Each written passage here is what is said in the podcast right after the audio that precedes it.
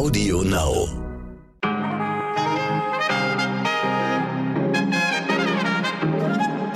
Guten Morgen, meine Damen und Herren. Ich begrüße Sie in einer neuen Woche. Mein Name ist Michel Abdullahi. Es ist Montag, der 17. Mai und das ist heute wichtig.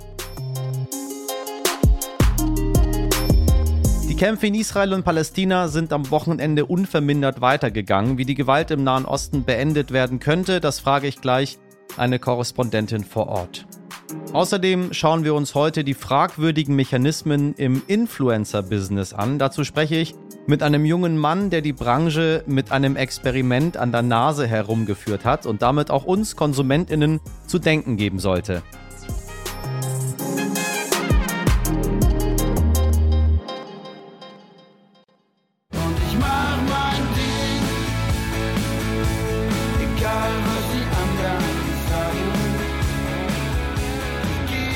Als allererstes gehen jetzt Geburtstagsgrüße an dich raus, lieber, großer, wichtiger Udo Lindenberg. 75 wirst du heute, aber mit Zahlen haben Legenden wie du ja eh nicht viel am Hut. Und ich jedenfalls winke dir von der Reeperbahn rüber zum Hotel Atlantik und trinke später am Tag einen kleinen Eierlikör auf dich. Oder siebeneinhalb. Happy Birthday.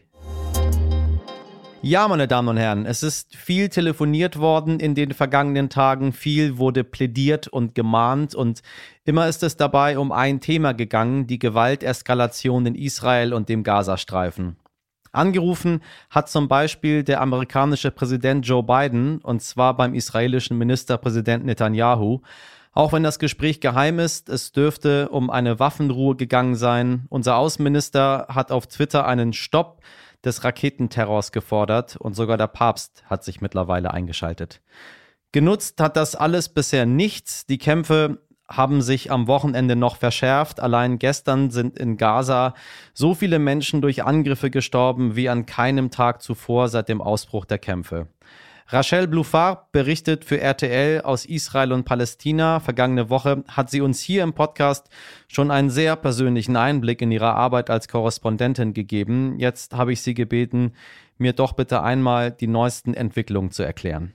Rachel, hm, wie hast du das Wochenende erlebt? Hallo Michelle. Die vergangenen Tage sind schwer. Wir fahren mit unserem Team jeden Morgen um sechs raus, äh, meistens in den Süden, da wo die meisten Raketen der Hamas aus dem Gazastreifen runterkommen. Und dann bewegen wir uns so von einer Einschussstelle zur nächsten. Da gibt's dann immer Panik, Verletzte, Krankenwagen. Nun, du bist ja auf israelischer Seite. Welche Nachrichten erreichen dich aus Gaza?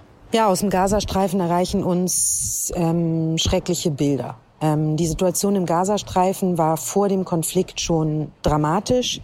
Wir arbeiten ja viel im Gazastreifen. Im Moment sind alle Grenzen zu und man kommt in den Gazastreifen nicht rein. Das Bild, was sich da zeichnet, das ist dramatisch. Ähm, der Gazastreifen ist ja schon vorher ein Ort gewesen, wo zwei Millionen Menschen auf, auf engstem Raum zusammenlegen. Das ist ja eines der dicht besiedelsten Gebiete überhaupt der Welt. Die sind da sozusagen abgeschlossen. Es war vorher schon eine Corona-Krise im Gazastreifen und zu dieser Corona-Krise kommt jetzt halt noch dieser Krieg. Das heißt, die Krankenhäuser sind maßlos überfüllt. Ähm, es ist sehr schwer für die Rettungskräfte, zu den Verletzten und Toten vorzudringen und die zu bergen aus den Trümmern. Es gibt teilweise keine Elektrizität. Es gibt kein, kein sauberes Wasser, es fehlt an Medizin und in dieser, in dieser ganzen Situation geht es den Menschen einfach sehr schlecht. Ähm, was glaubst du, wie ließe sich eine, sagen wir mal, weitere Eskalation stoppen? Ich denke, die einzige Chance für eine Waffenruhe ist, wenn ähm, die USA und Ägypten das verhandelt kriegen. Das war jedes Mal bei Auseinandersetzungen so, auch im Krieg 2014. Israel und die radikale Hamas sprechen nicht direkt miteinander. Das heißt, alle Vermittlungen laufen über Mittler, über Ägypten oder über die USA. Die USA können natürlich Druck auf, die, auf Israel ausüben. Das ist der große Bruder für Israel, der engste Verbündete. Für Israel ist wichtig, dass diese Gefahr aus, aus dem Gazastreifen dauerhaft beseitigt wird, dass es nicht nur so was kurzfristiges ist und in drei Monaten fängt das alles wieder von vorne an. Die möchten eine dauerhafte Ruhe. Und deshalb hat zumindest Premier Netanyahu heute Abend nochmal gesagt, Wir bombardieren weiter Ziele, strategische Ziele im Gazastreifen wie Waffenlager, Waffenproduktionsstätten, Headquarter und wichtige Köpfe der radikalen Hamas und des islamischen Dschihads, die halt für den Terror aus Gaza auf Israel verantwortlich sind. Und nun mal Hand aufs Herz, meine Damen und Herren. Haben Sie schon mal ein Produkt gekauft, weil Ihnen ein fremder Mensch davon vorgeschwärmt hat? Also ich meine jetzt nicht die Frau aus der TV-Werbung, die übertrieben gut gelaunt die Wäsche ihrer Kinder aufhängt. Das kennt man ja. Da wissen wir alle, so ein Familienidyll bringt einem kein Beispieler der Welt näher. Nee, ich meine Menschen, die sag ich mal, erstmal so tun, als seien sie wie man selbst, nur vielleicht ein kleines bisschen hübscher oder ein wenig fitter und eventuell liegt das aber auch an diesem einen wirklich tollen Beauty-Produkt. Zumindest beteuern sie das und aller Vernunft zum Trotz sieht man sich dann irgendwann den Rabattcode Leonie15 in ein Online-Formular eingeben und eine, ich weiß nicht, Naturhaarbürste für 49 Euro bestellen. Dabei kennen wir doch alle das Finanzierungsmodell von Influencern. Diese Menschen bekommen Geld dafür, und zwar richtig viel Geld, dass sie ihren Followern Produkte empfehlen. Was genau ein Influencer für, sagen wir, eine Story kriegt, ist Verhandlungssache. Grob kann man aber mit dem sogenannten TKP-Wert rechnen. TKP steht für 1000 Kontaktpreis. Üblich sind 10 bis 12 Euro pro 1000 Views der Story. Hm. Wobei sich Influencer auch noch über andere Faktoren verkaufen können, wie interaktiv ihre Community ist oder wie vertrauensvoll ihr Image.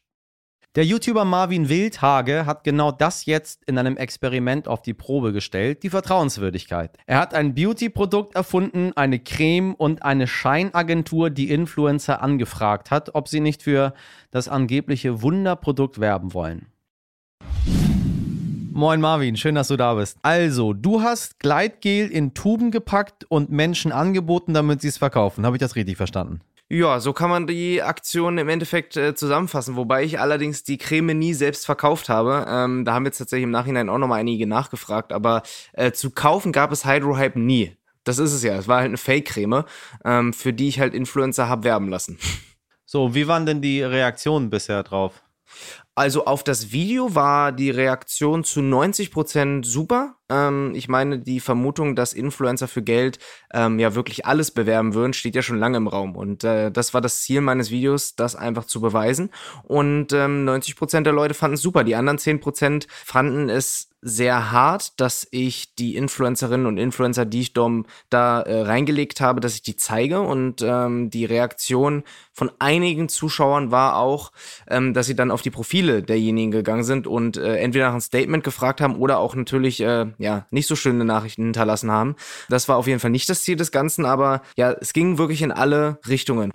Hast du dir denn vorher Gedanken gemacht darüber, was alles so passieren kann? Oder äh, hast du das einfach so rausgehauen? Naja, man macht sich ja schon die Gedanken, ähm, was passiert denn, wenn dieses Video rausgeht. Natürlich auf meiner Seite, auf der anderen Seite aber auch für diejenigen, die es äh, betrifft. Und ähm, für meine Seite war es halt wichtig, das ganze Video einerseits investigativ zu gestalten, aber auch auf eine humorvolle Art und Weise. Und in den O-Tönen, die ich da aufgenommen habe, wo ich da im Sessel sitze und äh, die ganze Situation nochmal erkläre, habe ich auch versucht, das Ganze, sage ich mal, neutral zu kommentieren, natürlich zu sagen, hey, sie macht jetzt hier ein Vorher-Nachher-Bild von einer Creme von ihrer Haut und zeigt, dass wohl eine äh, Wirkung haben soll, die sondergleichen wäre.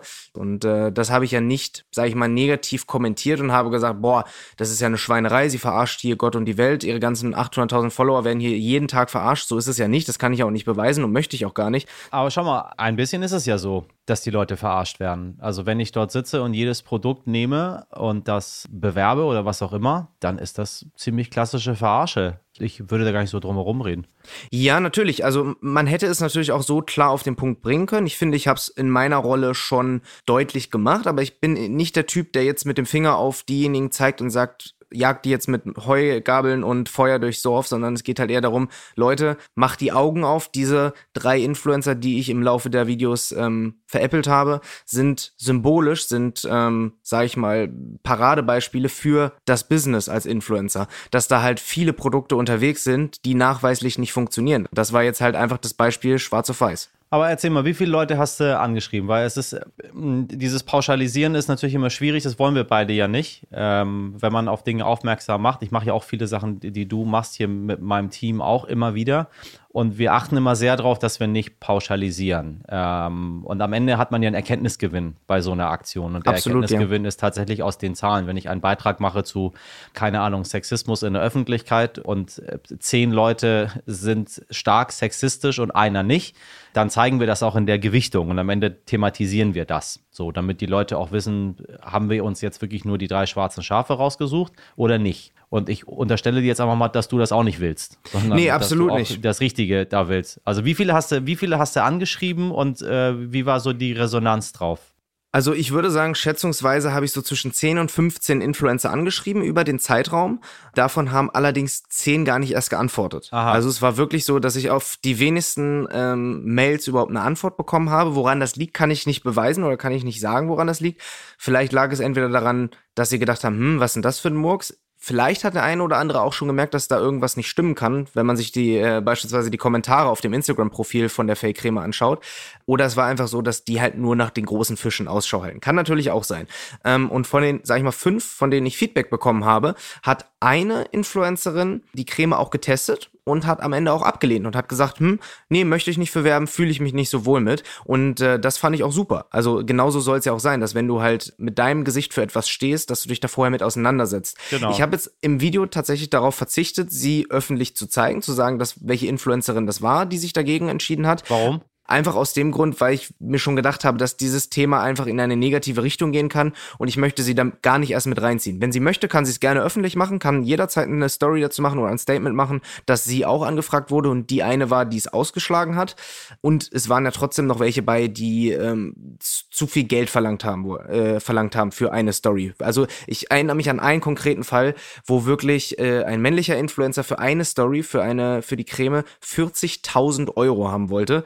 Das war erstens finanziell nicht möglich und äh, auf der anderen Seite äh, hätte ich es, glaube ich, auch moralisch nicht vertreten können. Äh, ich nehme mal an, dass du den Namen natürlich nicht sagst. Richtig. Ähm, was mir auch relativ egal ist. Ich will gar nicht drüber reden, weil äh, wir reden nicht über Einzelpersonen, sondern wir reden über ein System und eine Maschinerie. So. Und wenn wir jetzt einen Namen hätten, Mhm. Ähm, das sagt uns nichts. Dann haben wir einen Buhmann. Und wenn jemand 40.000 für eine Werbung nehmen will, dann soll er 40.000 für eine Werbung nehmen. Es gibt ja auch genug Firmen, die das bezahlen.